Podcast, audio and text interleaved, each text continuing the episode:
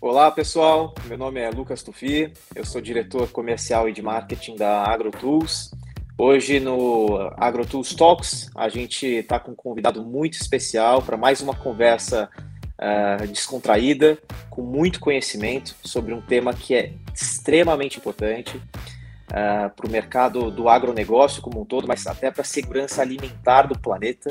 Uh, eu não vou cometer nenhum spoiler, eu queria, na verdade, até deixar que esse nosso grande convidado ele se apresente, e aí a gente vai ter um bate-papo descontraído sobre vários temas importantes. Olá, Lucas. É um prazer aí estar participando de mais essa iniciativa importante da AgroTools. É, Para quem não me conhece, eu sou Pedro Loyola, é, trabalho com agronegócio há mais de 20 anos, é, vim do mercado financeiro, é, passei por banco, depois onde atuei com crédito rural, depois durante 15 anos atuei na Federação da Agricultura do Estado do Paraná, né, atendendo aí é, produtores rurais, sindicatos e a CNA, a Confederação Nacional da Agricultura do Brasil, é, que, em que eu atuava muito ali na política agrícola, no seguro, no crédito, no apoio à comercialização, nessas políticas é, tão importantes aí para o nosso país e para o agro. E é, em 2019 aceitei um convite da ministra Tereza Cristina para uma missão de desenvolver é, o mercado de seguro, seguro rural no Brasil. É, o Ministério tem um programa, o programa de subvenção ao prêmio do seguro rural, é, e junto com esse programa tem um instrumento científico também, é, muito conhecido dos agricultores, o zoneamento agrícola de risco climático. Então, esses programas estão ali no nosso departamento de gestão de riscos, é, onde eu sou diretor desde 2019. E estamos aí com vários projetos aí e, e desafios né, para esse é, potencial mercado de seguro rural, que é gigantesco aqui para o nosso país. E são grandes desafios mesmo, né, Pedro? Eu queria até começar assim o nosso bate-papo com uma frase muito interessante que é uma mistura de dois grandes pensadores, né? A primeira frase é: a agricultura é a arte de saber esperar. E o outro pensador disse que o seguro é a, a arte de tranquilizar a espera. Então, assim, é, acho que as pessoas nem, nem fazem, é, nem têm noção da importância do seguro rural não só para o agro, mas para, de novo, para a segurança alimentar do Conta um pouquinho para quem está assistindo, assim, e realmente nunca se deparou, conhece o seguro rural, o seguro agrícola também. Qual a importância disso para o agronegócio brasileiro, mas também para o mundo todo, Pedro? Eu, eu diria hoje que é, o, o, seguro rural ele tem um papel no desenvolvimento econômico e social do país. Não só do Brasil, de qualquer país que tenha né, a produção agrícola, pecuária, é, de florestas, aquícola, é importante é, na, na, sua economia. Então, quando você tem é, uma produção agrícola que está à mercê né, do clima, com riscos climáticos adversos, que são aí desde uma seca, granizo, geada, uma chuva excessiva, um incêndio, como a gente tem visto agora, né? É, você tem os riscos sanitários de doenças e pragas, né? É, enfim, uma, uma infinidade aí de riscos que é, cercam, né, que são intrínsecos à, agricultura. É, você precisa desenvolver instrumentos para mitigar esses riscos, né? E, e, o principal instrumento, com certeza, é o seguro rural. Então, se imaginarmos que todo produtor é praticamente uma indústria, né? Que você, é claro que você tem pequenos produtores que com 100, 200, 300 mil reais consegue é, girar a sua safra, né, faz um financiamento, mas nós temos produtores com 500 mil, 1 milhão, 3 milhões, 20 milhões de reais para fazer uma safra ou para ter lá o seu plantel de animais ou uma floresta. É, são valores realmente é, assim milionários, né? Então você imagina um produtor que coloca lá semente é, no campo, né? Ele depende do, dessa planta viva emergir, né? E é, todo dia vai dormir com esse pensamento: será que o clima vai ajudar? Né? Então, assim, é, eu tenho certeza, quando a gente conversa com produtores do Brasil e, e diversos, diversos países, inclusive o produtor americano, É, você pergunta para ele o que mais aflige ele na produção, né, na, na, no seu empreendimento, sempre né, ele vai cair no final das contas na questão do clima. É porque o preço é algo de mercado, é algo ainda que você, né? Mas o clima não, o clima ele não tem controle nenhum, né? Então ele precisa realmente ter instrumentos. E a partir do momento que esse produtor ele é uma indústria, né, que ele tem ali um, um, muitas vezes um financiamento ou um capital de giro próprio milionário nessa indústria que é a agricultura, é, ele tem também compromissos, compromissos com bancos, cooperativas de crédito, tradings, é, revendas de insumos, o posto da gasolina, o comércio local. É, então, veja que isso tudo está encadeado. Se o agro vai bem no interior do país, a economia do país vai bem.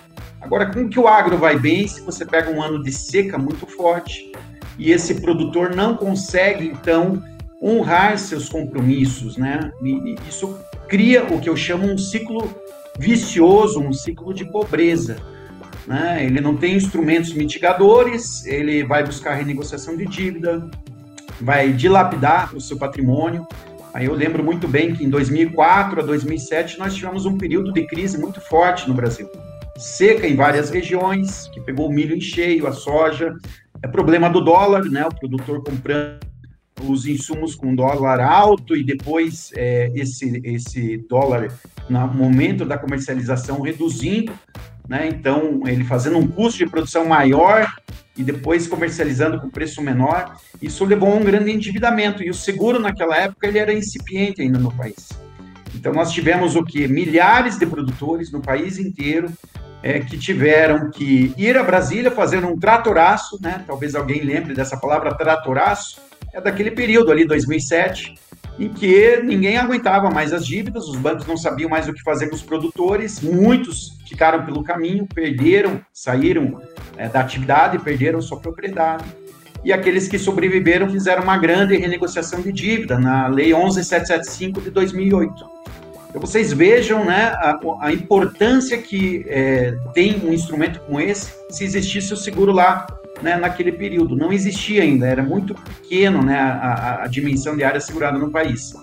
É, e aí você entra em questões de segurança alimentar. Por que, que um produtor que investe em, é, em, em lavouras de alto risco, né, é, e perde um ano, dois anos, ele vai continuar naquela atividade. Ele precisa ter essa tranquilidade de um seguro. Então, é, eu creio que o, o seguro rural acaba tendo um efeito multiplicador na economia fantástico, né? Porque a gente está falando da agricultura, do agronegócio, dessa cadeia produtiva toda, né? Que gera valor. Não quer dizer que o seguro vai lá é, fazer, é, é, digamos, ressarcir a produção, né? Vai, olha, você perdeu soja, vou te entregar soja de indenização. Não é isso, mas o seguro vai conseguir manter esse produtor na atividade ele vai aplicar em mais tecnologia no ano seguinte, porque ele tem certeza que esse investimento que ele faz em tecnologia para aumentar a produtividade, ele vai ter retorno, né? Ele não vai perder patrimônio, vai ter acesso a crédito novo. Então, isso que traz a tranquilidade aí que você falou, né, desse dessa sábia frase aí, né, dessa né, de que o seguro vai trazer essa tranquilidade que o produtor precisa nesse tempo de espera, que é a espera do clima, né, a espera da colheita, né, é, do plantio até a colheita, que realmente é, muitos ficam sem dormir. 80% hoje dos produtores brasileiros não tem nenhum instrumento, né, e, e com certeza apostam contra o clima, e é, muitos deles, né, agora recentemente aí a gente teve o café com geada, muitos produtores não tinham seguro, né, e perderam muito. É. Total, Pedro. A gente está esquentando aqui o papo, tá papo muito bom. É, vou até dar uma aprofundada agora maior, mas ainda de uma maneira realmente para quem não conhece o, o mercado, o, muito do que você falou, né? O produtor ele tá lá fazendo a atividade dele, que já é muito difícil, porque ele tem que controlar câmbio, ele tem que controlar custo de produção, ele tem toda a parte de insumos, ele tem toda a parte de logística, ele tem todo o risco biológico, o risco de diversas frentes, risco de crédito, por aí vai, só que o risco do clima não tem o que fazer. Né? A única saída é, de fato, ele ter um instrumento para se proteger e para ter essa cobertura. Uh, o, a primeira frase que eu, que eu mencionei da, da, arte de tranquilizar a espera é do Vadikuri, e essa segunda frase também é dele, que é uma frase que eu gosto bastante, é uma frase muito simplista, mas eu acho que até conhecendo você, Pedro, já há alguns anos, eu sei que você tem um, é, um grande desafio e tem feito isso de uma maneira excepcional, que é trazer o conhecimento do que, que é o seguro, como ele funciona, por que, que ele é bom, por que, que às vezes as pessoas acham que não é tão bom, porque acham que é caro. E o seguro, certa forma, né, o crédito, ele é dar dinheiro e pegar o papel. O seguro, ele é o inverso, né? Ele, você recebe o prêmio e dá um papel. Conta um pouquinho para quem está assistindo o que, que é o seguramento, como ele funciona, os mecanismos, como o produtor ele contrata, como funciona esse mercado no Brasil. É, esse, esse mercado no Brasil e no mundo, ele é, ele é muito difícil de desenvolver, ele não nasce naturalmente. Por isso, muitas pessoas perguntam por que, que tem um programa de subvenção do governo federal para apoiar o agricultor, por que, que não tem um, um programa para apoiar, por exemplo, o seguro é, de quem está é, comprando um apartamento, um seguro é, né, do, da sua residência, um seguro de vida. Né? Então, primeiro é preciso entender que existe uma falha de mercado, né? isso vem da economia. É, o, o, seguro rural ele não se desenvolve naturalmente porque é, ele precisa ser massificado e as seguradoras, quando começam a desenvolver seus produtos, a precificação desse risco é muito maior do que do, dos outros seguros, dos outros segmentos. Então, eu sempre falo, se você for é, numa estrada é, urbana, numa rua urbana, e tem 300 carros estacionados lá, numa noite, numa festa, num restaurante, pode ser que um ou dois carros sejam roubados. Quando você vai para a agricultura, para uma estrada é, rural, e tem 300 propriedades lá no Rio Grande do Sul, e deu uma seca naquela região, é, provavelmente essas 300 propriedades tiveram seca e vão ter indenização é, por conta das perdas de produção, né, pela falta de água no solo. Né? A planta não vai se desenvolver bem, vai perder produtividade, né? então ele vai ter ali uma, uma safra frustrada. É, então, esse elemento é que diferencia esse segmento. Ele é passível de catástrofe climática. Né? Um seguro de automóvel, hoje você tira uma foto, manda para a seguradora, e a seguradora já até calcula a indenização, já manda você na mecânica e está tudo resolvido. É, o seguro rural não, ele está lá no interior do país, né? os, os peritos têm que ir até o produtor quando ele aciona o seguro e andar 100, 200, 300 quilômetros. Né? Então, os custos envolvidos para fazer seguro rural no mundo todo são muito altos. É em torno de 30% do que é arrecadado em prêmio, né, essa alíquota que o produtor paga para adquirir uma pólice, né, para compartilhar seu risco com uma, uma seguradora privada, 30% é para pagar a indústria do seguro, né? É o corretor que faz a consultoria, é os custos administrativos, operacionais, financeiros, enfim, é, das seguradoras, das resseguradoras, né, que são seguradoras das seguradoras, são multinacionais, que dão a capacidade financeira para esse mercado existir.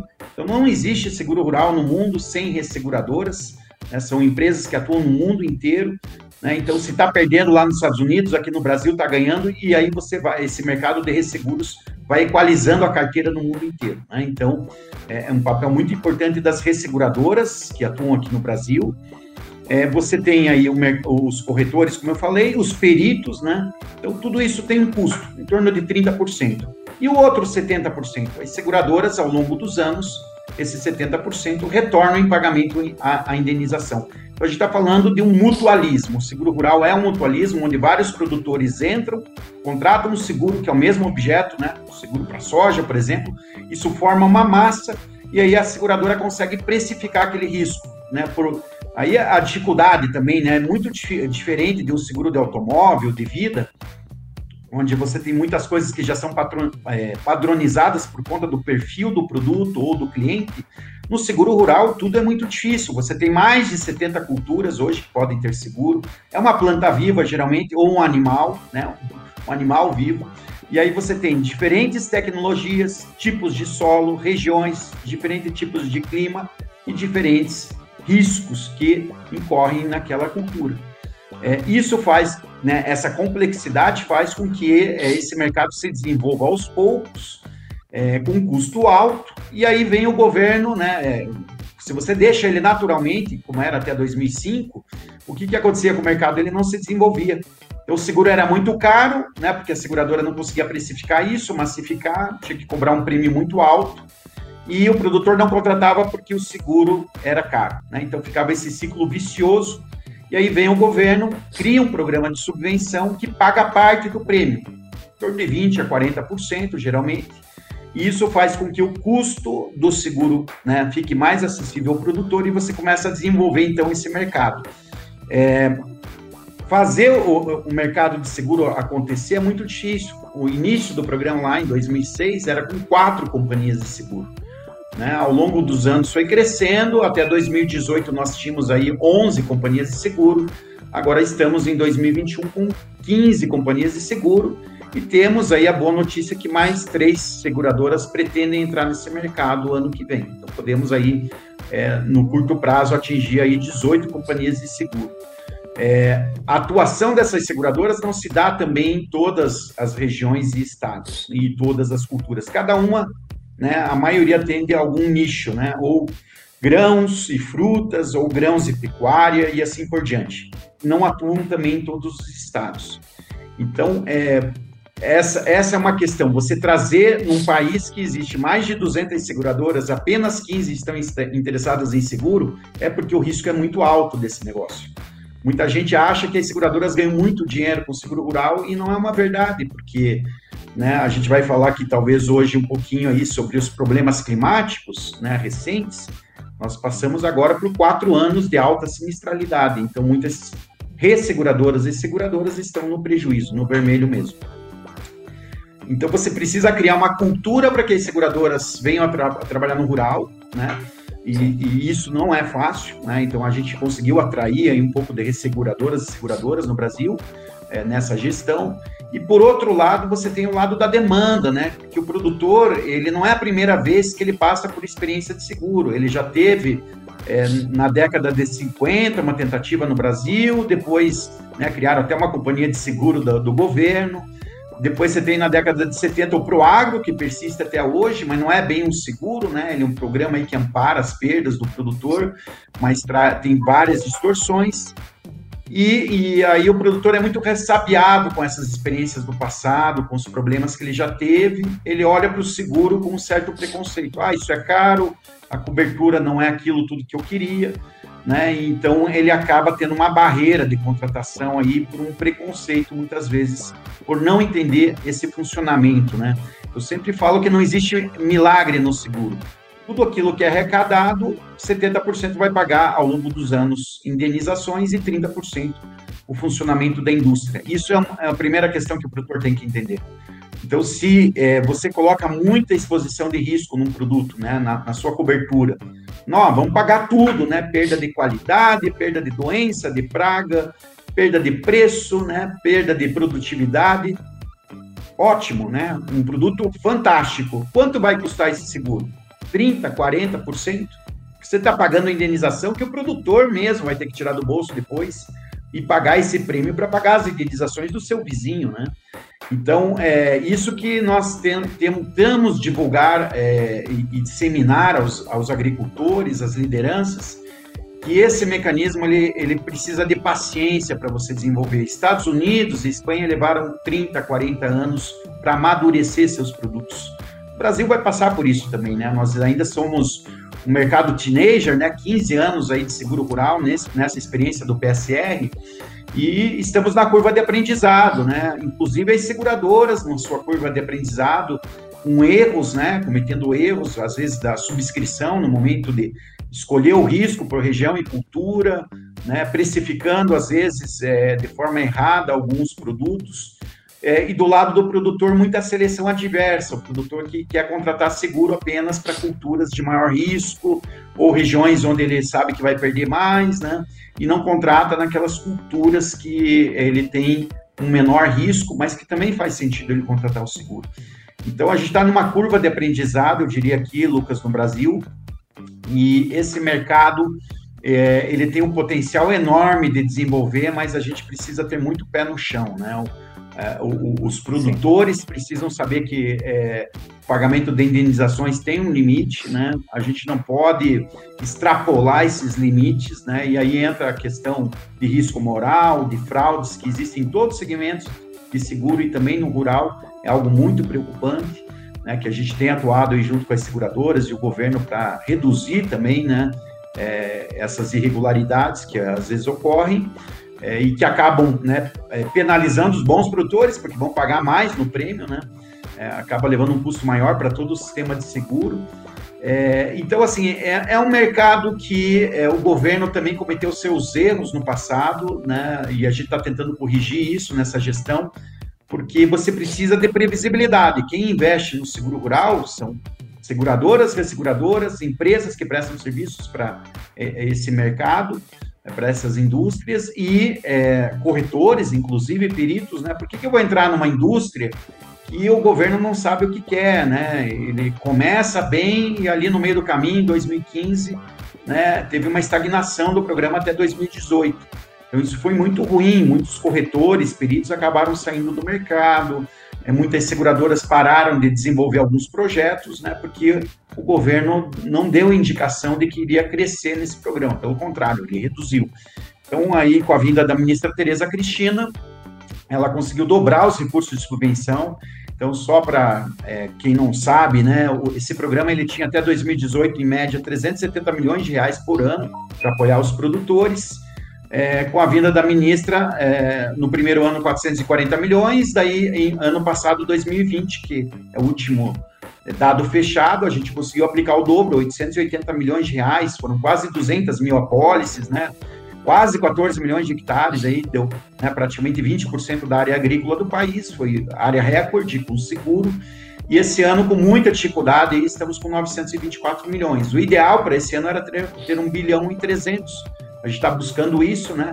Mas essa numerologia toda é só para explicar que o, o, governo ele tem um papel importante. Os Estados Unidos, Lucas, gasta com seguro rural 33 bilhões de reais. 95% da área de soja e milho lá tem seguro rural, né? Está protegido. Uau. E é o nosso né, principal competidor aí no mercado né, de, de grãos. Sim. Então, assim, nós vamos ficar para trás nisso, né? Trazer essa, é, esse mecanismo, né? Hoje a, a, política de seguro é a principal dos Estados Unidos, né? Não tem mais aquelas políticas né, de entregar o chequinho no final do ano para o produtor, né? A política de renda mínima, né? Então, assim, eles enxergaram que o seguro traz essa estabilidade para todo o sistema de, a, agrícola, né? E aqui no Brasil ainda a gente tem uma dificuldade entre a governo mesmo e do próprio setor, né, em entender essa importância do seguro. É, e a gente precisa ainda amadurecer essa, esse projeto do seguro, fazer ele crescer. Crescer quanto? A, a gente pediu um estudo aí, a Exalc fez junto com a CNA, é, hoje nós temos 13 milhões e meio de hectares, mais ou menos, com seguro. É, nós podemos chegar aí no, no, curto prazo a 25 até 30 milhões de hectares. Então, é, é, existem dados que mostram né, que existe demanda potencial para atingir isso no médio prazo, em 4, 5 anos. Né? Então, é isso que a gente está buscando no país, é, com essas dificuldades todas que a gente tem do lado da oferta, da demanda e do próprio governo, né, que é, às vezes atrapalha em vez de ajudar, né? E a gente está tentando né, acertar esse rumo agora aí na gestão da ministra Tereza Cristina. Perfeito, Pedro. Sensacional. E esses 14 milhões, eles representam quantos por cento? Mais ou menos uns 20% da área agrícola brasileira hoje segurado? É, a gente até agora está fazendo um trabalho buscando aí os dados do IBGE e da Conab para a gente ter exatamente, olha, lá na soja 22% da área tem, tem seguro, né? Conforme os dados da Conab. A gente está buscando estratificar isso um pouco por grupos de atividades, modalidades de seguro, mas em geral dá para dizer isso, que ano passado representou 20%. E esse ano vai reduzir, por quê? É, nós tivemos um boom do preço da, das commodities, né, da soja, do milho, do trigo, enfim. É, então o valor segurado aumentou muito. E quando você aumenta o valor segurado, o prêmio é maior e requer mais, mais subvenção. Então, se a gente conseguir mais recursos de subvenção agora, nesse segundo semestre, pode ser que a gente repita a área do ano passado, mas até agora a gente deve ter aí, estamos fechando o programa agora em outubro, né, com os recursos que ainda restam, a gente vai ter em torno de 9 milhões de hectares é, dentro do programa. Tem muita coisa, é bom saber, né, que muita coisa também é feita fora do programa, produtores que não conseguiram acessar subvenção ou produtos que não são enquadrados, né, no, no programa, né? Então, assim, 10 a 20% fica de, ficou de fora no passado. Esse ano a gente ainda não sabe, né? Está em andamento, a gente está buscando esse recurso aí para repetir pelo menos o número do ano passado. Perfeito. Pedro, é engraçado, a gente fala muito em, em facilitar o entendimento do, do, do, seguro, porque, de novo, o que você trouxe, né? O, seguro, o, o, produtor, de um lado, ele, de certa forma, anda ressabiado, né, com relação ao que aconteceu no passado, quando contratou o seguro e etc e tal.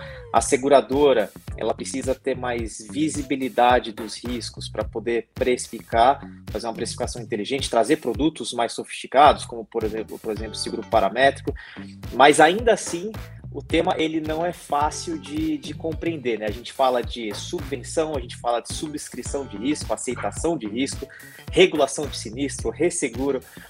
Como que, ela, como que funciona essa, essa esteira? Né? O que, que, é, o que, que é a subvenção? Para que, que ela serve? O que, que é a subscrição de risco? O que, que é a aceitação de risco? Faz um resuminho para quem está assistindo aqui, tá, Pedro, entendi. como funciona essa esteira operacional do seguro agrícola.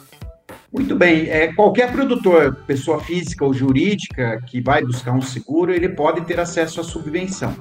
Então, é bom entender que esse é um modelo público-privado. O governo ele entra com um programa de subvenção ao prêmio para que o custo do seguro fique acessível ao produtor, é, com o objetivo de massificar a contratação de seguro no país, habilitar as seguradoras no programa é, e trazer aí, fomentar realmente o desenvolvimento desse mercado, né, aumentar a capacidade de atuação das seguradoras. Então, esse é o papel do governo, né, nessa, é, como eu disse ali no, na, na, outra resposta, né, em relação a essa falha de mercado. E aí, as seguradoras, cabe a elas desenvolver todo o produto, né, então ela vai fazer o desenvolvimento do produto, das coberturas, definir as produtividades lá que o produtor tem é, dentro da sua policy, enfim.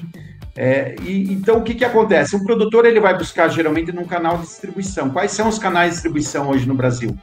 É, é bancos, né? É, é, bancos comerciais, cooperativas de crédito, revendas de insumo, rede de corretores independentes. Né? Geralmente o seguro tem que passar por um corretor, né? Por lei. E aí esse corretor vai indicar, vai fazer uma consultoria ao produtor, né? Então, em média, no Brasil se paga 10% de comissão daquilo que o produtor pagou de prêmio, é, em média, a comissão de um corretor. É, pode ser mais ou menos, dependendo da atividade da seguradora, mas em média é isso. Então, esse corretor, ele explica para o produtor né, as coberturas que ele tem, como funciona o produto, né, qual que é ali a, uh, um simulado de, de, sinistro, caso tenha uma perda, como que funciona, né, a partir de que momento ele consegue acessar a indenização.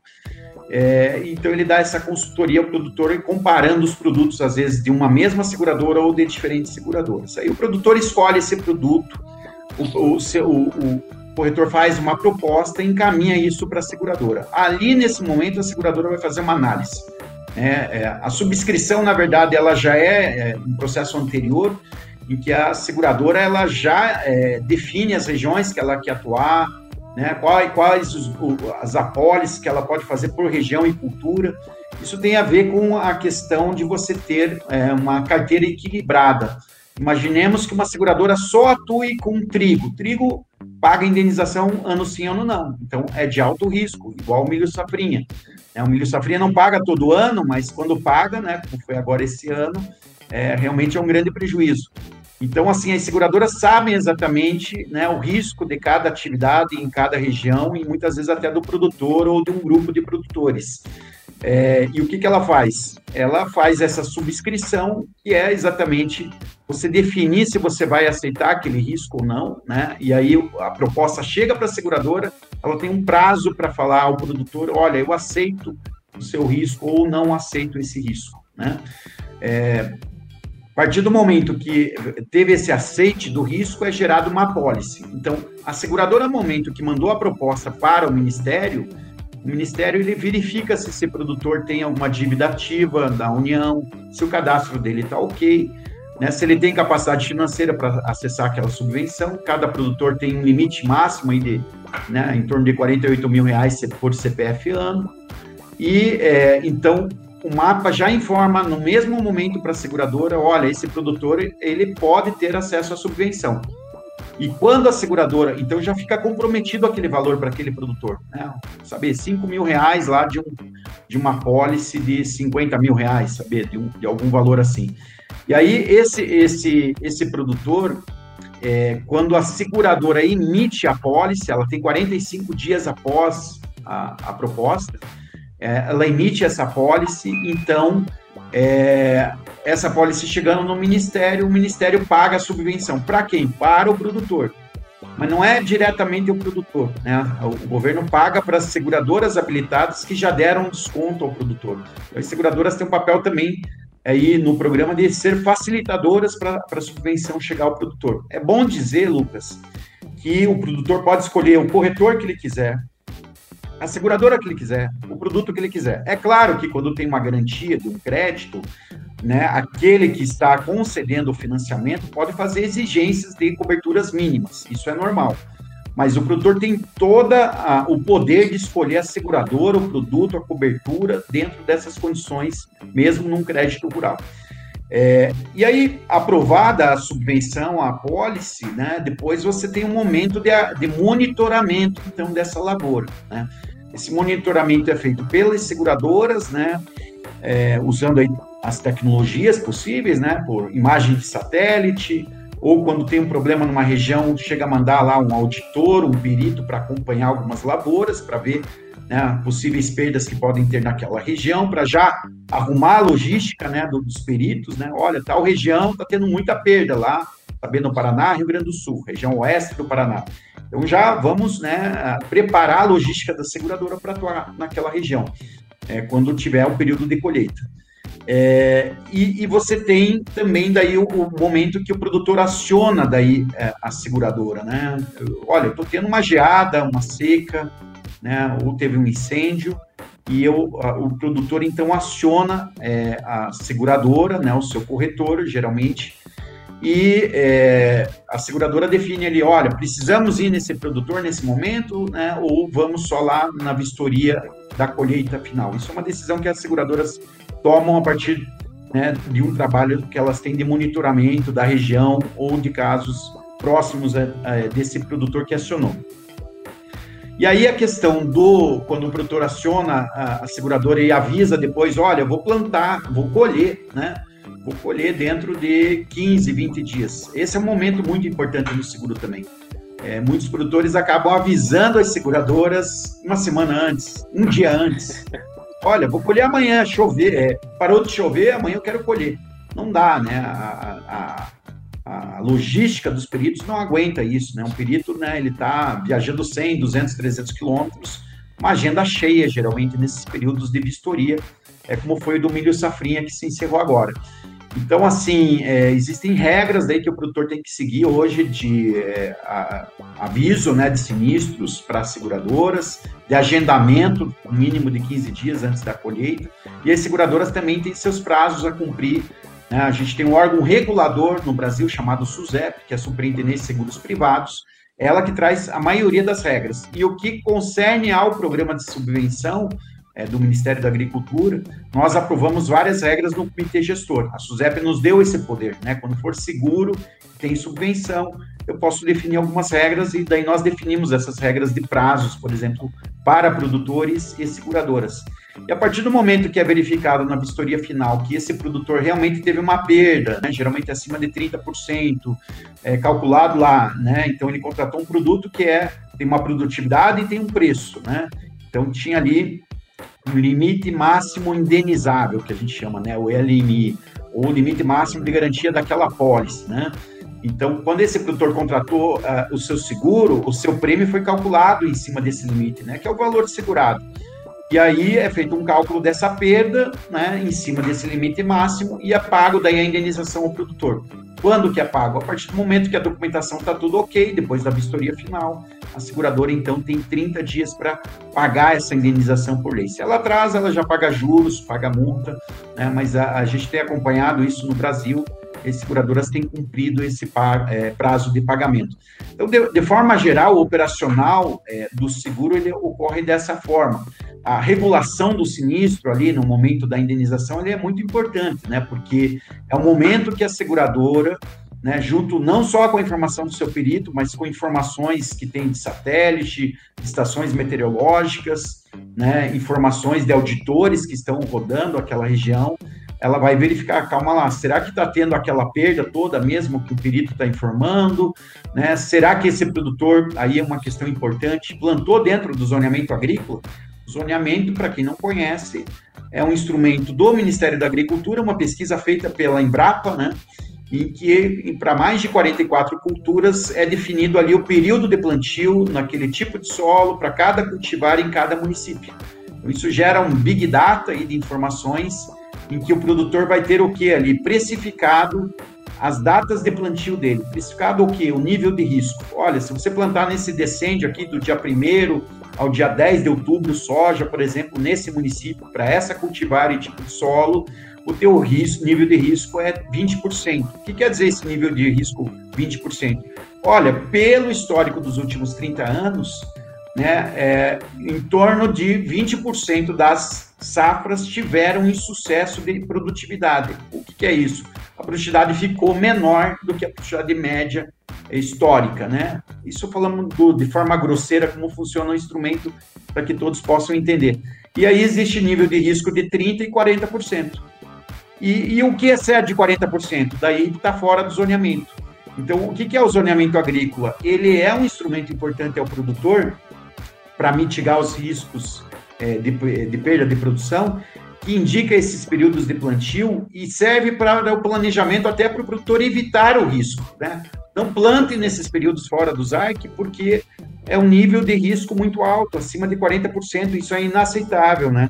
Aliás, o de 40 já é algo, né, absurdo, até se você pensar assim, poxa, eu vou plantar ali com nível de risco de 40% de sucesso, mas é, é, é, o melhor dado hoje que a gente tem, né, para indicar ao produtor e eles sabem, né, dessa, dessa informação do 20, 30 e 40%. É, e hoje o zoneamento também vai trazer dados né, de produtividade também, né, dentro desses decêndios, vai trazer informações, né, a gente fala de gestão de risco em contratar só o seguro, mas também tem questões de escolha de cultivar, de manejo, de tecnologias aplicadas que podem é, mitigar um pouco essas perdas, ou muito, até dependendo da cultura. Então, assim, é, eu vejo a gestão de riscos né, como isso, né? O produtor aplicando tecnologia, fazendo bom manejo, boas práticas agrícolas, plantando no período de zoneamento agrícola e fazendo um cálculo de gestão de riscos. Para muitos produtores faz sentido contratar o seguro, para outros não faz. Né? A gente vê isso. Eu fui na, na Espanha, em Toledo, e é, estive na Espanha e um produtor grande lá falou: Olha, eu não contrato seguro. Inclusive, eu tenho incêndio aqui de vez em quando, mas eu dou um jeito e a gente arca com o custo. Por quê? O, o, seguro, né, ao longo dos anos, quando eu calculo ele, ele tem um custo maior do que eu arcar com esse prejuízo. Então, o que, que esse produtor está fazendo? Ele está fazendo a gestão de risco. Ele calculou o risco dele e ele chegou à conclusão, assim como né, quem tem uma frota de caminhão, olha, em vez de eu fazer o seguro da frota de caminhão, vai roubar um caminhão a cada 100 no ano, eu compro é, um caminhão em vez de pagar o seguro, né? Então esse cálculo ele é importante também na gestão de risco e faz parte. Se ele faz esse cálculo e sabe os riscos que está correndo, né? Ótimo, esse produtor está fazendo gestão de riscos. O problema é que a maioria dos nossos produtores não faz esse cálculo. Ele aposta contra o clima, ele acha que não vai acontecer, então vocês vão lembrar aí, Lucas, eu estive em Santa Catarina representando a ministra agora, no, no meio do ano é, é, é, passado, né? É, em que o produtor de banana lá, eu conheci um produtor que perdeu um milhão de reais. E aí o presidente da cooperativa falou: olha, eu, até me ofereceram para os nossos produtores o seguro, eu achei muito caro. Eu falei, claro, quanto? Não, era 10% o prêmio. Eu falei, ah, tem a subvenção de 40%, isso dá 6%, né? Então, 6% de prêmio, né, num seguro é caro para você? É caro. Aí tem um produtor aqui na reunião, falei para ele que perdeu um milhão de reais. É, por favor, quantos anos você contrataria seguro com esse um milhão? Aí ele calculou lá, esse é um cálculo fácil de fazer. Eu contrataria 17, 18 anos de seguro. Uau! Então, assim, é esse cálculo de longo prazo que a gente está tentando passar para o produtor, para ele entender que ele não pode olhar os três últimos, quatro últimos anos. Ah, não aconteceu nada nos três, quatro, eu só perdi 20% de uma safra. É, porque a frequência e a severidade das perdas alteraram. Então, se você pega um período ali de 2014 a 2017, o clima foi muito bom no Brasil. Né? Em geral, claro que tem região perdendo tal, mas você teve safras recordes tal. E de 2018 para cá, a gente também teve safras recordes, mas os sinistros são recordes, acima de 80%. Então, assim, o produtor tem que ver que o clima mudou. Nós tivemos uma mudança climática e, e que as perdas elas se dispersaram por regiões diferentes e culturas diferentes que antes não perdiam tanto. Tá aí o café, que teve uma geada que não tinha né, há mais de 12, 15 anos, saber? Né? Então, você vai falar para o produtor de café, olha, o prêmio líquido de um seguro de café é em torno de 2, 2,5%, né? E você não contratou seguro e perdeu, né? Vai perder aí 50, 80, 100%, né? Dependendo da, da onde você estava e da severidade da sua da geada na sua região, né? Aí faz esse cálculo, nós fizemos para produtores, olha, o seguro para algumas regiões é, é, era o equivalente a 30, 35 anos e outras chegava a 50 anos. Então, assim, olha, se você contratar 50 anos seguro de café, no caso o limite lá, né, você vai ter dado uma safra tua para os serviços de seguro rural. Quanto você perdeu, perderia, vai perder nesses 50 anos? Não é nem o quanto você perdeu no passado, é imaginar que você está tranquilo por 50 anos. Se vai dar perda ou não, é outra questão, né? Então, esse cálculo é. que o produtor tem que fazer e, e, alongar um pouquinho né, o prazo aí, porque o nosso produtor ele é muito, às vezes, imediatista. A gente entende isso, né? A agricultura é duas, três safras, né? Precisa gerar o dinheiro, mas precisa ter é, essa visão que o seguro é um insumo, é um investimento, né? É tão importante quanto a, o fertilizante, quanto a, a, a semente, né? Quanto a máquina que ele compra para ter na propriedade. Total, Pedro. E, e, você contando assim de uma maneira realmente bem ampla, fica mais fácil de entender. O produtor, como você falou, ele, ele precisa fazer a gestão de risco próprio, o planejamento dele, ele tem que lidar com o seguro como se fosse algo inerente à sua atividade, porque se realmente acontece algo, o, a, o, prejuízo é muito maior do que, do que pode se calcular. A parte da, das mudanças climáticas, eu vou até perguntar, Pedro, mais à frente, porque é um dos temas aqui da nossa conversa super importante, né? Eu imagino que as mudanças climáticas que estão acontecendo vão fazer com que as seguradoras tenham que, inclusive, pensar em produtos diferentes, né? Porque a diversidade vai ser cada vez maior, a gestão de risco vai ser cada vez mais difícil.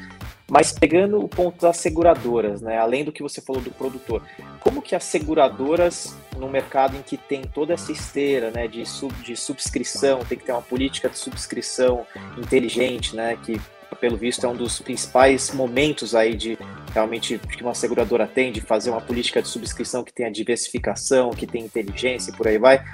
Mas a pergunta é o seguinte, Pedro, como que uma seguradora ela se diferencia nesse mercado? Olha, é, eu acho que há várias formas de uma seguradora se diferenciar nesse mercado. Cada seguradora tem, tem buscado né, o, o seu, vamos dizer assim, o seu nicho de ou de serviço ou de diferenciação. Né? Então, nós temos seguradoras que são recentes no programa e que, desde o início, elas investiram muito em tecnologia. E aí você vai olhar o resultado dessas seguradoras, é, o resultado está melhor do que várias seguradoras que estão nesse mercado há, muitos mais, é, há muito mais tempo, né? É, muitas até que estão desde o início do programa não têm o resultado de uh, uma ou duas seguradoras aí que estão investindo forte em, é, em tecnologia. Por quê? Você verifica que essa seguradora consegue fazer um controle melhor é, do monitoramento por satélite é, de informações na hora de fazer a contratação dos seguros, né, da subscrição. Então, ela consegue ter uma informação mais é, precisa, né? O que, que, era plantado ali antes, né? Então, eu vou dar um exemplo aí de algum erro que aconteceu com alguma seguradora é, é, ano passado, né? E esse ano. Então, quando você faz um seguro de uma área que está plantando a primeira vez ou uma área que está sendo revertida, né, de, de alguma cultura para outra, a produtividade, geralmente, no primeiro ano não vai ser a mesma do que aqueles produtores tradicionais que estão ali há 5, 10 anos. Né? Isso é agronômico né, o agronômico que fala, né, você tem, né, vai ganhando experiência naquela área, vai aplicando mais tecnologia, cultivares, e você tem, né, vai melhorando a produtividade de determinadas áreas.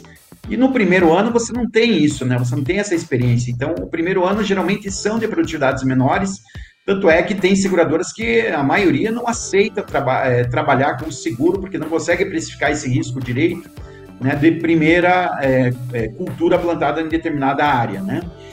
E é, nós tivemos é, o caso aí no Rio Grande do Sul de muitas áreas de arroz, né, que passa aí, passavam por dificuldades, passando para soja.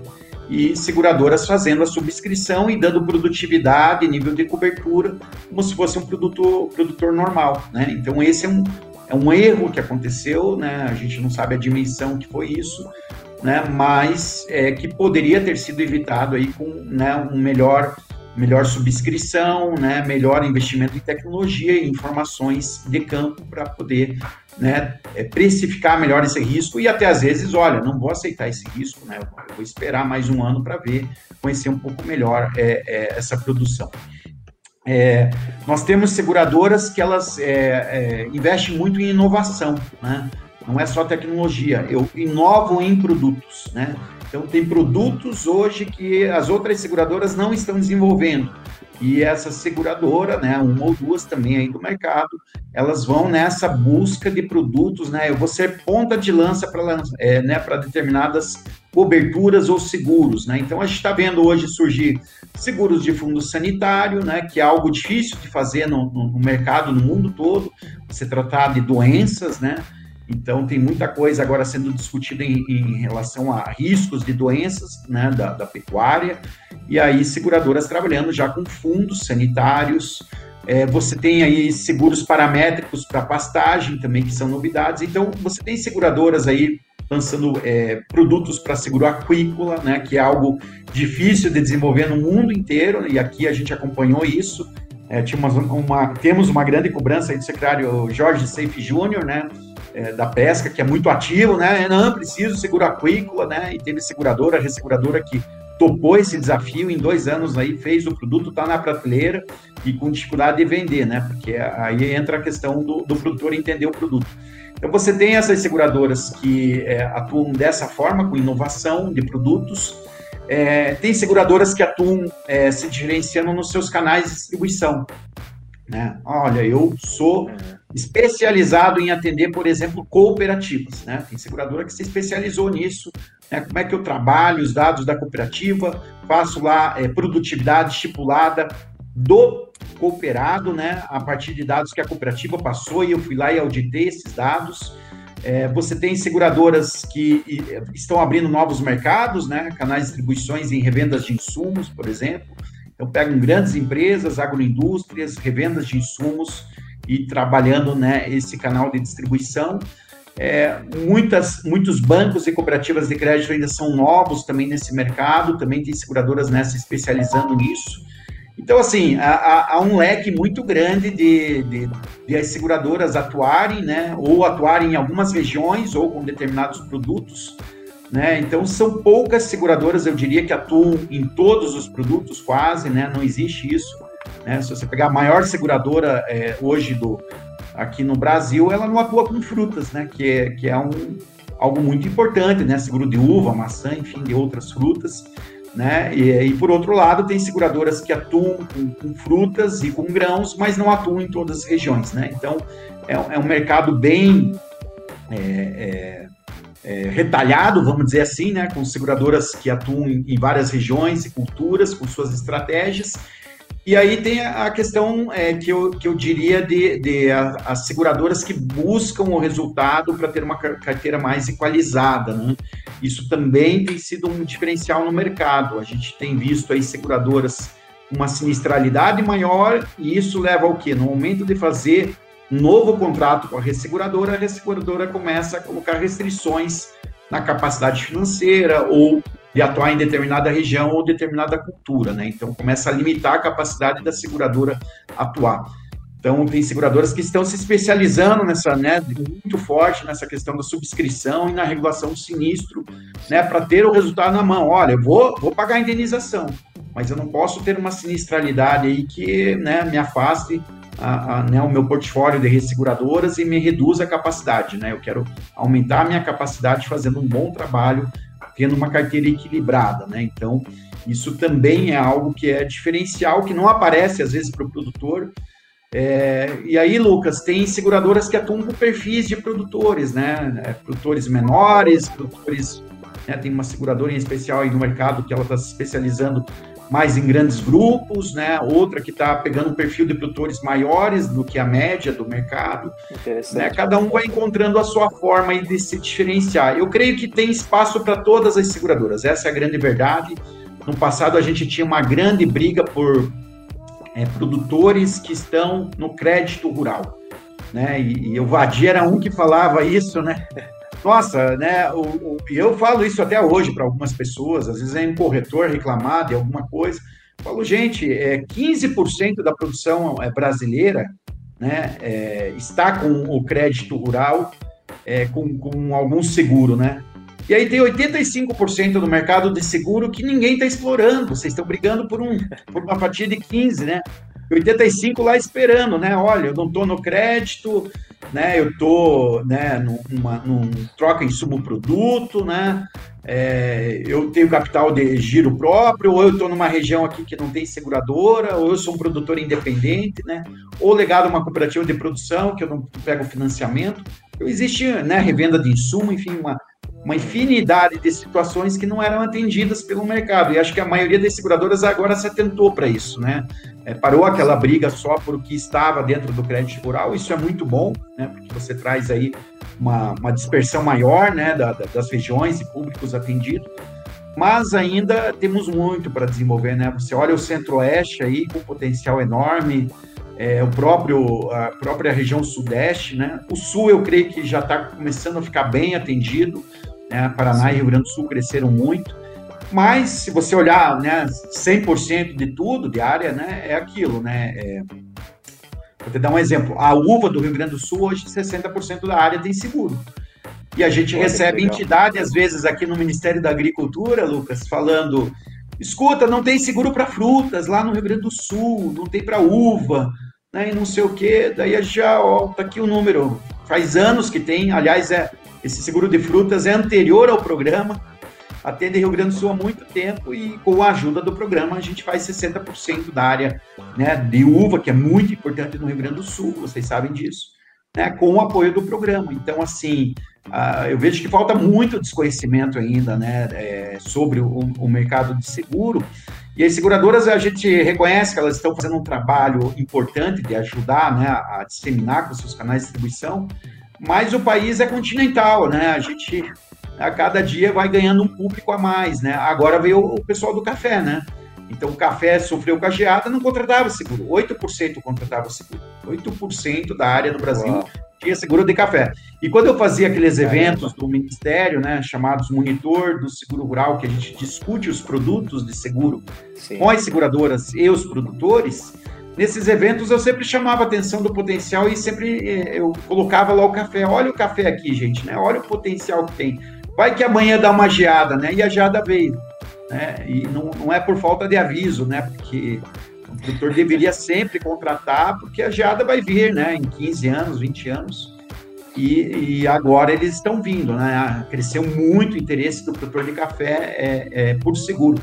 Mas eu digo que essa é a experiência no mundo, né? Quando o produtor sofre no bolso o prejuízo, e o Paraná aqui, que é líder na contratação de seguro, né, teve muito a ver com aquele período 2004 a 2007, né, de seca e de problema de preço, e o produtor foi buscar o seguro, né? Então, mas é, existe aí um papel que não cabe só ao governo, né? Cabe às entidades, cabe às seguradoras, né, de ajudar a disseminar essa cultura, né? Isso que é que diferenciou esses países que tiveram êxito, né? pega Estados Unidos, Espanha, um trabalho fantástico aí, é, disseminando Sim. a cultura do seguro ao longo dos anos. Né? É incrível, Pedro. Assim, tem uma similaridade muito grande com essa disseminação. A palavra disseminação hoje tem que tomar cuidado, né, por conta da pandemia, mas uma disseminação positiva de conhecimento, né? E Sim. eu vejo que tem uma similaridade muito grande com relação a AgroTools. É, nem todo mundo sabe isso. Eu, eu costumo falar até na, em algumas palestras que eu dou. A AgroTools ela foi criada inicialmente só 15 anos atrás para reduzir a assimetria de percepção de riscos, principalmente do mercado financeiro. Só que isso há 15 anos atrás, Pedro, imagina a gente lá conversando com os bancos, com as seguradoras, falando para usar imagem de satélite, tecnologia, big data, achavam que a gente era louco. Né? Então, é uma questão de você realmente ir aos poucos disseminando, evangelizando o mercado, mostrando os benefícios. Claro que tem casos também que as pessoas aprendem na dor, não no amor, né? Então, realmente acontecem eventos e depois desses eventos as pessoas vão atrás da tecnologia, vão atrás da, dos instrumentos. Mas falando tudo isso, assim, como que, e, e pelo que você falou, em alguns momentos da esteira, né, na parte de subscrição, na parte de aceitação, no monitoramento, na regulação, você mencionou várias vezes do uso da tecnologia. É, você tem visto hoje as seguradoras elas utilizando tecnologia como a da Agrotus? A gente tem alguns clientes seguradoras, né? A gente tem Excelsior, a gente tem Fairfax, mas você tem visto realmente uma adoção das seguradoras e também o, o, o governo como um todo tem fomentado o uso dessas tecnologias em inteligência? É, o governo como um todo, ele vai, tem é, já desde 2019, a gente conversa com as seguradoras nessa gestão, né, e o que, que aconteceu? A gente verificou vários problemas, né, então você tem gargalos. Rede de perito é um, é um gargalo no Brasil. O modelo de negócio, é, eu diria que nós, né, como gestores públicos, é, não estamos satisfeitos com esse modelo de negócio de peritos no Brasil. Essa rede de peritos, ela não está contente. Então, como é que você resolve isso, né? É, com a ajuda da tecnologia, com capacitação, melhoria da qualidade, né, dessas vistorias, enfim, e uma rediscussão realmente desse modelo, né? Uh, o que, que a gente é, tem falado para as seguradoras desde 2019? Olha, nós vamos fazer isso até o final da gestão. E muita coisa passa por tecnologia. Então, vou te dar um exemplo, né, Lucas? É, nós avisamos as seguradoras que nós iríamos fazer a área de polígono da área segurada. Então, isso é uma tecnologia de você ter uma informação que antes não tinha. Né? Então, só para é, explicar um pouco melhor, a, a, seguradora, né, o corretor, enfim, o produtor, ele colocava um ponto apenas lá da área segurada dele. Muitas vezes nem era o ponto da área, infelizmente. Ou era a sede, né, ou sabia algum ponto que ele tinha lá. É, a gente sabe disso porque a gente agora está fazendo muita verificação desses pontos e às vezes está caindo ponto num lugar que não ali não tem área agrícola, né? Mas depois a gente vai descobrir que, que é erro da informação mesmo, não é, não é má fé, né? Mas assim, quando você tem a área com polígono, você vai, vai ter realmente o espaço de, de, de área segurada do Brasil no mapa lá, né? Então você vai poder ver se é, realmente o Ministério vai poder fazer, né? E nós temos agora aí observatório é, da agropecuária, né, que junta a base de dados aí da agricultura, e nós estamos trabalhando com eles agora uma parceria, né, uma, um acordo de cooperação técnica, em que nós vamos fazer esse trabalho meio parecido aí com a AgroTools, não vai chegar aos pés da AgroTools, mas assim, a gente vai usar algumas bases públicas, algumas informações para verificar, olha, aquele produtor existe, ele está naquela área, ele planta milho ou é soja ali, né? Tá batendo a área de polígono com o que a gente está tirando lá na, na, na, informação de satélite, né? Tentar dar uma olhada se há a, a época de plantio dele condiz com o zoneamento, né? Tem uma série de informações que a gente já está colocando para as seguradoras e isso está para ser implementado provavelmente agora em novembro, né? É uma discussão aí de um ano e meio sobre essa questão de área de polígono. A outra ela tem a ver com a ESG, né? Então, nós vamos fazer a, a, a, a, as seguradoras, vai ser uma normativa até o final do ano, em que as seguradoras serão obrigadas a fazer né, a, o compliance aí, é, das informações socioambientais com a área segurada. O que, que isso quer dizer? Né? O produtor que está com uma área embargada no IBAMA, ele não tem direito a receber uma subvenção. Né? É, isso é uma cobrança da sociedade, do próprio governo. Não faz sentido dar subvenção para quem tem né, dívida ativa da União, mas também tem uma dívida ambiental lá. Né? Então, né, isso está muito claro, né, a área embargada, ou está lá numa área é, né, indígena, né, ou tem trabalho escravo. Enfim, tudo isso, né, o governo também vai cobrar é, das seguradoras a partir do próximo ano. A gente está ainda definindo data é, o ideal é que fosse na virada da safra, mas isso, né, para nós é ponto de honra até o final dessa gestão e esse sistema vai estar tá funcionando. É, e, e, aí nós temos as ações aí de prevenção de fraude, é, de mitigação de risco moral, e, e, pegando aí esse gancho com a rede de peritos e tudo que a gente está fazendo, o governo vai cobrar das seguradoras a partir do, do final desse ano e elas vão ter que entregar no início do ano que vem o que a gente chama de plano de negócios. O que, é o plano de negócios? é onde cada companhia seguradora habilitada no programa vai passar uma série de informações que são de interesse do governo. Por que, que são de interesse do governo? Porque eu tenho que juntar a informação de cada seguradora para entender o todo. Eu quero entender o todo do quê? Qual que é a capacidade financeira que essas seguradoras têm? Porque às vezes eu estou com uma demanda maior e a capacidade financeira do mercado não está acompanhando, ou vice-versa, né? Está uma capacidade enorme e o governo está muito, né, uma capacidade menor de atender a subvenção. É, essa rede de peritos, ela está adequada, né? É, é, você tem uma venda, uma comercialização de apólices que a tua seguradora tem cadastrado lá só cinco peritos. Calma aí. Né? Como que é isso? Como é que você vai atender no momento sinistro, né? Então, isso tudo vai passar pelo plano de negócios. E também os investimentos em tecnologia, que as seguradoras também vão ter que informar. É, aí as questões que não entram em estratégia de comercialização, mas que tem a ver, por exemplo, é, nós tivemos seguradora lançando produtos no mercado sem avisar o Ministério. Né? Isso não pode acontecer. Então, se você vai lançar um produto, o, o governo, né, que está dando a subvenção, às vezes 40% da subvenção, é quase um sócio nesse negócio. Pô, eu tenho que saber que produto é esse, né? É, qual que é a demanda, porque às vezes estoura a demanda, cria um, um, um produto inovador que todos os pecuaristas vão querer no Brasil, né? Vai vir uma pressão enorme no governo.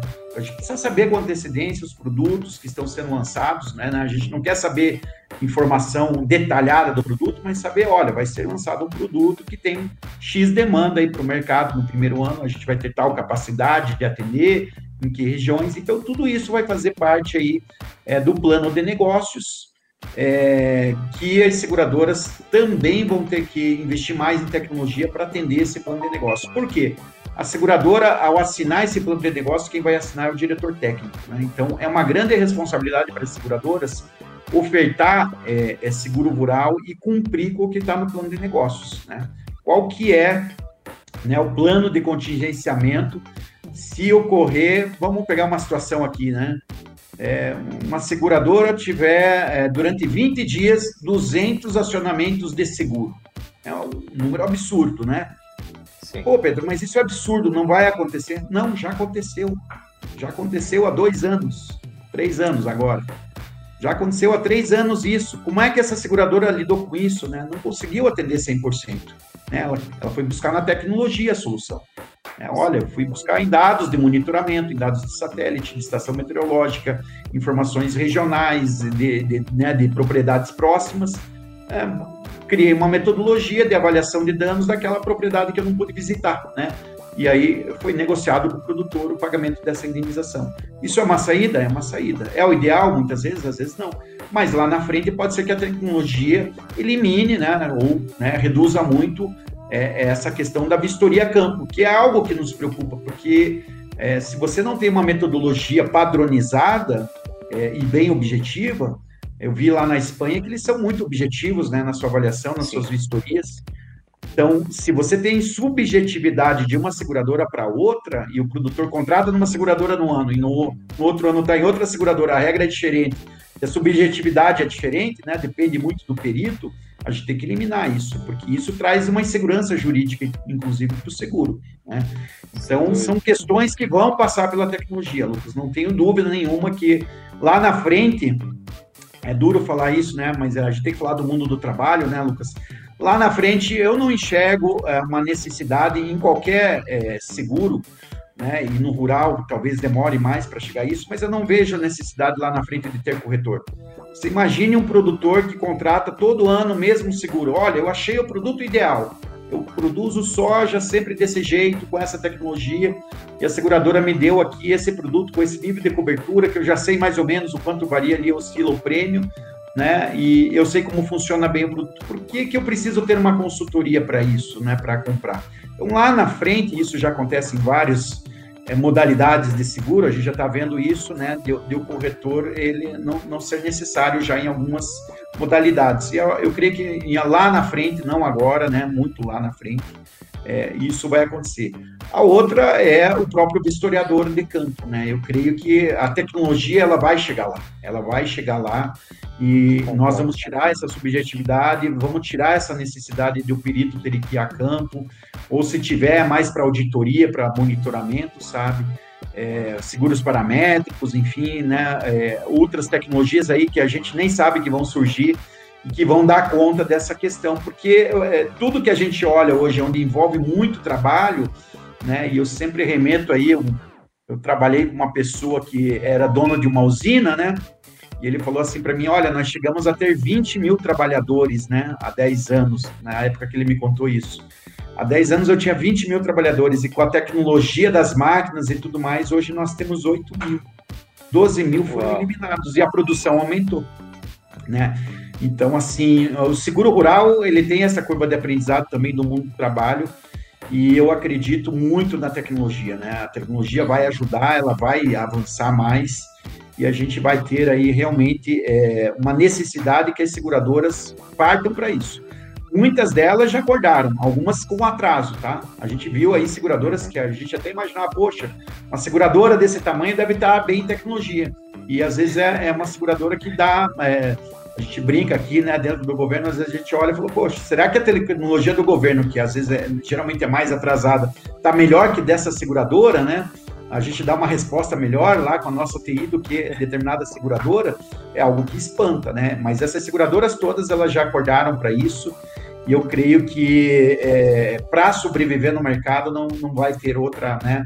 É, é só elas começarem a observar quem está dando resultado, é quem investiu mais em tecnologia. Exato. É, investiu mais em inovação, é, em, em, capacidade profissional, né? Aí outro tema, né? É um mercado com poucos profissionais, eu acredito que tem um apagão de profissionais do seguro rural. Tá? Em qualquer área, corretor especializado, você conta no dedo, peritos bons, né? É, porque né, a remuneração não é tão interessante, então são poucos peritos bons que ficam aqui.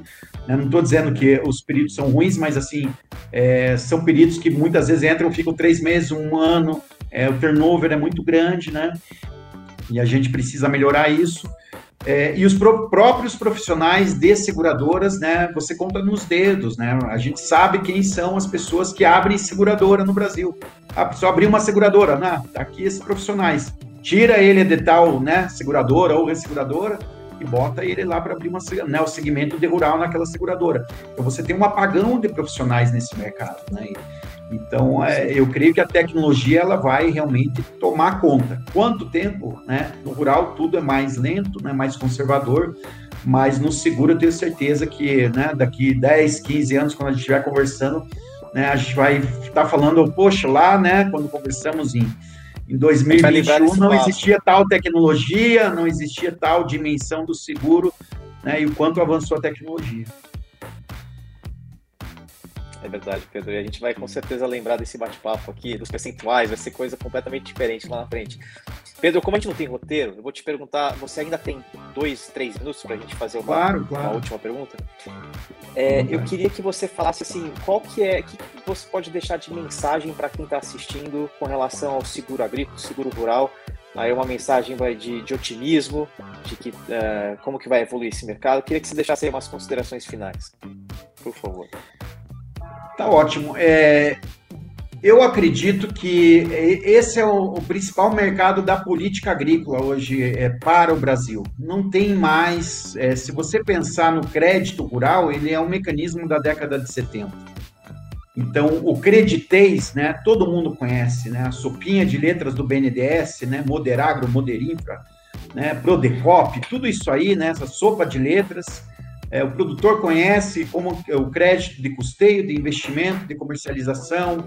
Se duvidar, ele conhece a regrinha no detalhe do MCR 269, Manual do Crédito Rural, né, é, que traz lá as características, né, as condições para ele poder renegociar uma dívida.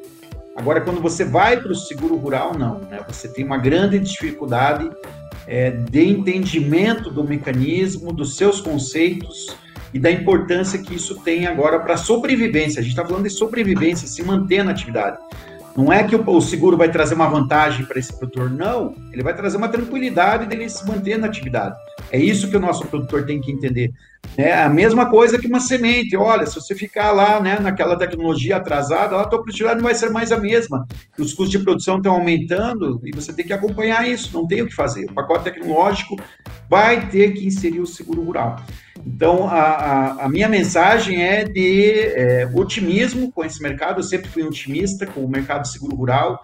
É, eu lembro que estive com o Vadim em 2008, no Mato Grosso do Sul, e eu tinha um aviãozinho, né? Que era um avião agrícola que estava assim, né? Num, um armazém, a foto dele. E em cima eu tinha escrito nessa palestra, assim, era o primeiro slide, estava escrito assim: será que o seguro rural vai decolar? Lá em 2008, né? Que era muito pouco, né? Contratado, poucas seguradoras, enfim. E, e, aí, e, aí eu lembro que a gente falava assim: nossa, se um dia tivermos 10 seguradoras nesse mercado, que sensacional, né? e chegamos a 15, com, né, com ideia de 18, e chegamos quase a 200 mil apólices, a 20% da área agrícola, quando antes era 5, chegou no máximo a 10. Então, assim, é, é, nós, dependemos de vários fatores? Dependemos, né? Existe uma, uma questão que me preocupa muito, que é essa dependência da subvenção. Então, se eu fosse falar para as seguradoras, olha, começa a criar produto que não dependa da subvenção. Ah, criamos um, um, produto aqui que é o seguro de fundo sanitário, não vai depender da subvenção. Parabéns. Não dependam tudo do Estado, porque o Estado não tem condições de arcar com todo, né, todas as necessidades da sociedade. Né? A gente tem uma pandemia, tem problemas aí, é, né, difíceis de resolver de segurança, de saúde, de trabalho, desemprego. E é, não diria que é um luxo, né? Claro que é importante, mas assim, é um luxo o Brasil ter né, realmente um programa de seguro que o governo se preocupa com a agricultura, mas não dá para imaginar que o governo vai despender, a não ser que outras políticas, né? E aí é, é um debate interessante, né, Lucas? E, e aí é, é uma questão polêmica, mesmo dentro do governo, em que é, você precisa ter o que a ministra lá atrás falou, que é o desmame né, do, do, do, do setor. Né? Por que, que um grande produtor ele necessita ainda de apoio de subvenção de crédito, investimento sim, né? investimento em maquinário, tudo bem, né? dependendo dos níveis aí de investimento, mas no custeio, o mercado privado, né, como é no mundo inteiro, tem que resolver a questão do crédito. O crédito hoje consome 13 bilhões de recursos do governo por ano. 6 milhões e meio no Pronaf, 6 milhões e meio em torno disso aí nos médios e grandes produtores. Então, o, o, é claro que a prioridade é o pequeno produtor, depois o médio, depois o grande, mas se a gente economiza numa política de crédito, né, a gente consegue recursos para ampliar o seguro. Qual que é o ideal no Brasil? É que nós tivéssemos um programa com previsibilidade, né? Ele tivesse um planejamento, olha, nós vamos crescer no programa, né? Porque estava falando para os investidores, né, as resseguradoras, as empresas, enfim, para o produtor, olha, esse mercado vai continuar crescendo, é, nós vamos apoiar como governo e é, as seguradoras vão fazer sua parte daí, né, porque elas vão se sentir é, né, mais seguras em investir. É, mas temos muitas coisas para resolver do mercado, né? Então, é, hoje nós não temos um fundo de estabilidade do seguro rural, ele está obsoleto. Nós criamos um grupo de trabalho aqui. Nós temos essa questão da rede de peritos, nós temos a questão aí da, da, das fraudes, né, e risco moral, é, melhoria dos produtos, né, a questão dos peritos aí capacitados, melhorar a capacitação de corretores. Então, se você dá um olhar 360 graus, os desafios parecem que, que são maiores do que há dois anos. Por quê? Porque a gente atingiu um outro patamar de seguro e agora os desafios né, aumentaram muito mais. Né? Ninguém falava em fundo de estabilidade de seguro. O que, que é isso?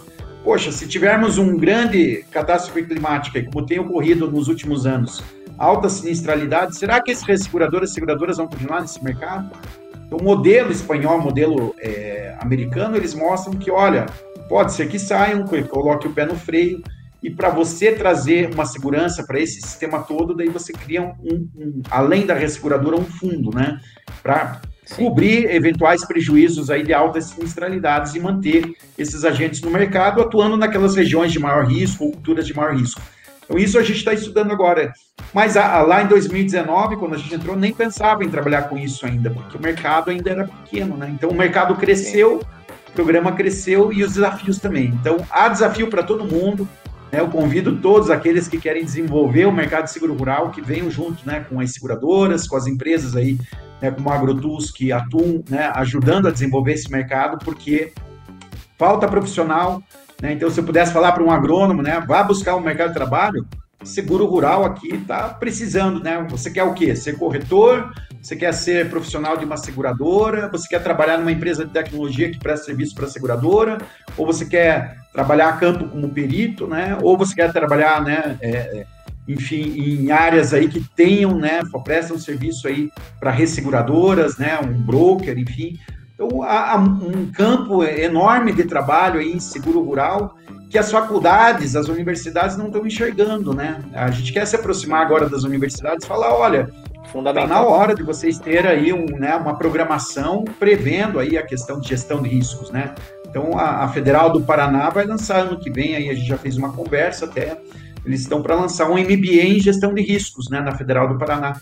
Isso legal. é muito bom, porque daí você começa a ter né, outras faculdades aí que vão criar né, os seus cursos de extensão, especialização, para uma área que precisa crescer. E a gente não está falando só aqui, né, Lucas, de, de risco climático, né? Os riscos aí é, né, são de crédito, meio ambiente, logística, trabalhista, tributário. Eu acho que uma, uma questão que precisa mudar no Brasil é a visão das coisas que a gente tem, né? Nós não podemos mais ter um Estado paternalista e socorrista. Ele tem que ser um Estado que olha a gestão de risco, né? Então, eu preciso prevenir os problemas de saúde, né? Vou fazer gestão de risco da saúde, né, da população. Vou fazer gestão de risco da agricultura, né? É, é, o que os Estados Unidos fez. Os Estados Unidos foi buscar isso. Ele não dá mais chequinho lá no final, porque isso leva à ineficiência. Se você tem uma política que dá chequinho no final, né? Por que, que eu vou ser, melhorar? Por que, que eu vou, né? né? Eu tenho certeza que vou receber o chequinho lá no final. O seguro, ele tem algo que é muito legal que eu não comentei, né? É, que é a questão que o produtor, quando ele contrata o seguro, ele sabe que vai ser monitorado em algum momento. Ele sabe que se ele tiver uma perda por um, um sinistro, né, que um historiador vai lá na propriedade dele, e se ele não aplicou um insumo, um fungicida, se ele não aplicou a, a cultivar certa, se ele não plantou num período de desarque, ele não vai receber essa indenização, ele não vai receber a subvenção. Ele vai ter um grande problema na mão. Então, isso induz, é educativo ao produtor dele, cada ano, né, ele entendendo esse mecanismo, poxa, tem que investir em tecnologia, e daí quando eu tive perda, eu recebi a indenização, isso me induz a investir mais em tecnologia, porque eu não vou perder o medo, né, do, do investidor, né, pô, eu tenho garantia, tranquilidade que se der algo errado eu vou receber, eu vou ter um retorno ali na frente. Né? Não vai ser o lucro, mas vai me pagar o custo de produção e vou continuar nesse negócio. Né? Então é um grande indutor de tecnologia o seguro rural. E esse é o recado que eu deixo final aí, que é, tem potencial para tudo quanto é lado. Né? Quem quiser vir, é só escolher né, a área de atuação e é, esse mercado vai se desenvolver muito aí nos próximos 10 anos. Sensacional, Pedro, sensacional. Tem muitas oportunidades e muitos desafios. Até uma última palavra, eu tive num evento no México de uma resseguradora e um dos executivos falou uma frase muito interessante, né? O Brasil tem muita diversidade, mas é dos ambientes de muita diversidade que sai a inovação. Então, acho que essa frase é bem interessante de finalizar. Pedro, muito obrigado. Eu tinha certeza que a nossa conversa ia ser sensacional. Dados, Imagina. conhecimento, como funciona todo o mercado. Agradeço muito pela, pela oportunidade de você vir aqui com a gente. É, me orgulho em dizer que a AgroTools tem, de fato, ajudado né, o mercado do seguro rural a, a se desenvolver. A gente, nós mesmos, né, Pedro, tivemos diversas discussões no que tange ESG, no que tange tecnologia. Então eu agradeço muito, realmente a conversa foi sensacional. Se eu pudesse, eu ficaria aqui mais uma hora conversando, porque acho que nem a gente não é. pegaria nem 30% aí do, do que tem para conversar sobre esse mercado. É, eu, eu agradeço, peço desculpas aí por algumas respostas mais alongadas, mas a gente, é, eu sempre falo isso, né? A gente é apaixonado é, por seguro e acaba né, estendendo um pouco o assunto, né? É, mas a, acho que a conversa foi aí num, um tom bem descontraído, né? Tentando aí é, traduzir um pouco o segurez, né, para quem está assistindo. E agradecer a Agrotus, realmente vocês têm uma grande contribuição aí, é, não só é, para as seguradoras, mas para o governo, né? A gente né, fez várias reuniões com vocês para entender aí o uso de tecnologia, como que podemos trabalhar, né? É, com, com, essa, com esses instrumentos que vocês têm aí é, oferecido para as seguradoras e, e, ajuda, acaba ajudando aqui na tomada de decisão né, dos caminhos que a gente está adotando também, né, visando que as seguradoras melhorem cada vez mais aí é, o seu atendimento com produtos melhores, né, e sustentáveis, né, a coisa tem que ser sustentável, Sim. senão né, nós não queremos nada aqui daqui, por isso que a gente está preocupado com o fundo, com o perito, né, porque a gente quer, olha, olha o todo, né, não adianta você olhar uma parte do negócio e achar que o resto vai vir junto. Não, tem que é, essa acho que é um diferencial da nossa ministra Tereza Cristina, que nos deu essa missão aí de é, e carta branca, né, para poder é, atuar em todas essas frentes aí, né. Vamos ver se a gente tem pernas, né, para atender tudo isso. Creio que cabeça aqui a gente tem, né, mas pernas. Com certeza. Agora estamos tá, no finalzinho aqui do sprint, aquela corrida final, mas acho que a gente vai dar conta, sim, sim Lucas. Obrigado, viu? Obrigado você, Pedro. E a gente se vê daqui uns cinco anos, a gente vai fazer uma conversa com os números ainda Ótimo. maiores, tecnologia. É isso Sim, aí. Muito fantástico. obrigado mais uma vez. Um abraço.